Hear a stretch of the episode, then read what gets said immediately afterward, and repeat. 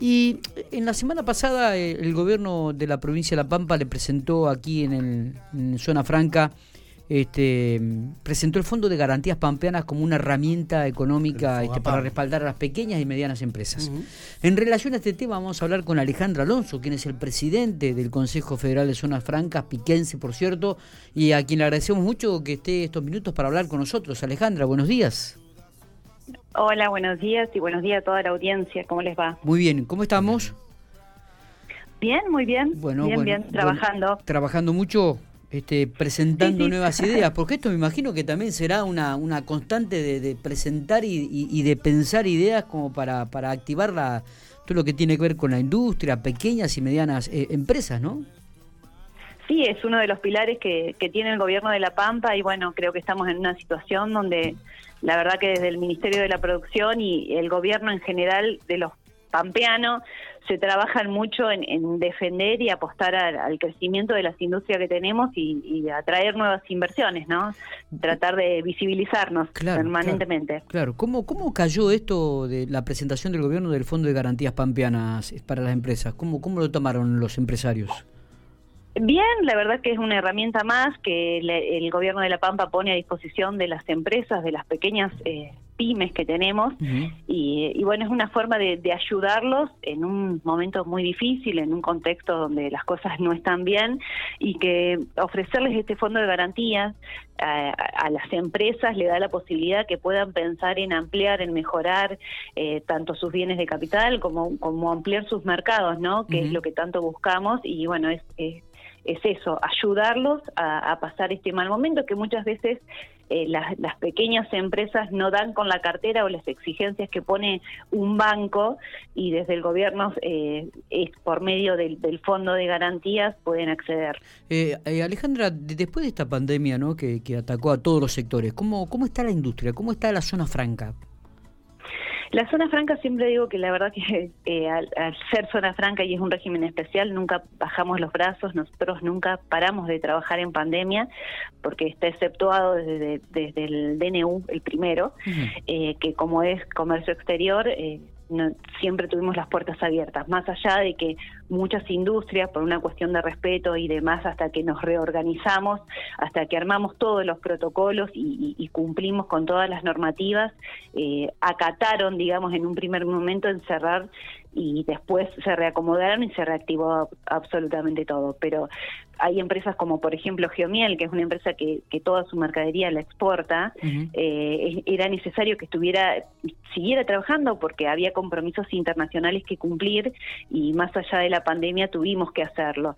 Eh, entonces ese tipo de empresas siguió trabajando y después muchas que fueron afectadas, que, que dependían o, estaban trabajando relacionadas a cosas de la pandemia. Ejemplo, el, cerramiento de los galpones eh, estaba colaborando para la, construcción de los que son los, hospitales, de la ampliación de los hospitales, los modulares. Entonces era como que una cosa iba llevando a la otra y nunca paramos de trabajar. Eh, Germán Luqui, que es el presidente de acá de, la zona franca de General Pico, yo como directora de Relaciones Institucionales y como, y como presidenta del Consejo Federal de Zonas Francas Argentinas, nunca paramos, siempre estuvimos presentes los dos, más allá de que a lo mejor no venían empleados, pero estábamos acá los dos. Eh, trabajando codo a codo para que justamente no parar. Está bien. Eh, y, actualmente la, la, zona franca, ¿con cuántas empresas radicadas cuenta aquí en la ciudad de General Pico? Que entran en forma diaria, o sea, que eh, realizan algún tipo de proceso productivo, tenemos 22 empresas, ¿sí? Eh, lo cual hay empresas que hacen algún tipo de almacenamiento y algún tipo de, mm, hacen paquetización, además, de mercadería o también realizan procesos productivos, como por ejemplo tenemos textiles, tenemos empresas de software, tenemos empresas, tenemos la radio, tenemos el diario, está Silo Bolsa, está en, Notech, que todos la conocemos como las camperas Duque, que es una empresa que también, por ejemplo, hablando del contexto de pandemia, compró la máquina para realizar los barbijos, y está trabajando con salud pública de la provincia y está hace los barbijos eh, los tricapas los que se ven del lado celeste y blanco, eh, también se realizan desde acá. eh, tenemos la empresa de, de, cerramiento de galpones, como te nombraba Nur Paneles, tenemos la empresa Geomiel, está la empresa Tapamar, que es una fábrica de, de tapas de pascualinas y empanadas, sea, hay una diversidad importante de empresas y que, que, bueno, que se viene incrementando despacito, sosteniendo, porque en este marco no han despedido gente, que es muy importante. Y eso, bueno, tenemos ¿qué, cantidad de empleados tienen ahí? ¿Qué, ¿Qué, cantidad abarcan estas 22 empresas? 450 empleados entran a trabajar diariamente. ¿Sí? Eso significa que entran 450 personas en el transcurso del día, más los puestos que se generan, que vienen a hacer algún tipo de descarga y de carga y descarga, eh, o que hacen algún mantenimiento, ya sea de alguna máquina en particular, o gente, no sé, se rompe un aire acondicionado y tiene que ingresar otra persona a arreglar ese aire. Entonces, hay un incremento y un movimiento importante. Eh, totalmente, eh, evidentemente sí. ¿Y qué posibilidades hay de que se sumen nuevas empresas en concreto? podemos esperar que en el curso de, este año este, haya empresas que sí, se como lo como fue anunciado, bueno, está en, la cartera que ya está pronto a salir, va se va a estar anunciando próximamente empresas, una empresa que va desarrolla artículos deportivos y una empresa más de software. O se estarían sumando Sí, se estarían sumando. Esto va a ser próximamente, ya lo anunció el, presidente Germán Luqui y no queremos dar mucho más detalles por una cuestión para no generar falsas expectativas, porque siempre que se anuncia una empresa eh, se generan puestos de trabajo y no queremos eh, dar hasta que no tengamos ya todo eh, encaminado, ¿no? Donde podamos cortar la cinta, digo yo. Seguro, seguro. ¿Se puede conocer los nombres de estas empresas que podría llegar o Yo me lo reservo, ¿sí? Esperemos a que a, que podamos cortar la cinta. Más que nada, simplemente eso. Creo que tenemos todos una necesidad concreta, la sociedad tiene una necesidad concreta que son puestos de trabajo y, para no generar falsas expectativas, siempre digo que, es importante manejar esto con mucha prudencia. Está bien. Eh, pero no deja de ser una, una, nota, una noticia realmente importante esta, Alejandra, como para subrayarla, ¿no? Se van a radicar dos empresas más, sí. Eh, así que bueno, próximamente se va a estar anunciando y bueno, va a ser una generar puestos más de trabajo. Qué bueno, qué, bueno qué buena noticia, qué buena noticia para arrancar esta mañana del 10 de septiembre.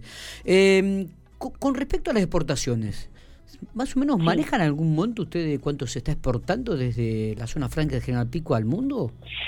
Mira, eh, a, mediados de año, o sea, hasta ahora el primer semestre, de zona franca solamente salieron 2 millones 100 mil eh, 2 millones 100 mil dólares es el importe que está saliendo de acá de zona franca. ¿sí? Este es el monto únicamente zona franca, no te hablo de la aduana, te hablo solamente movimiento de zona franca.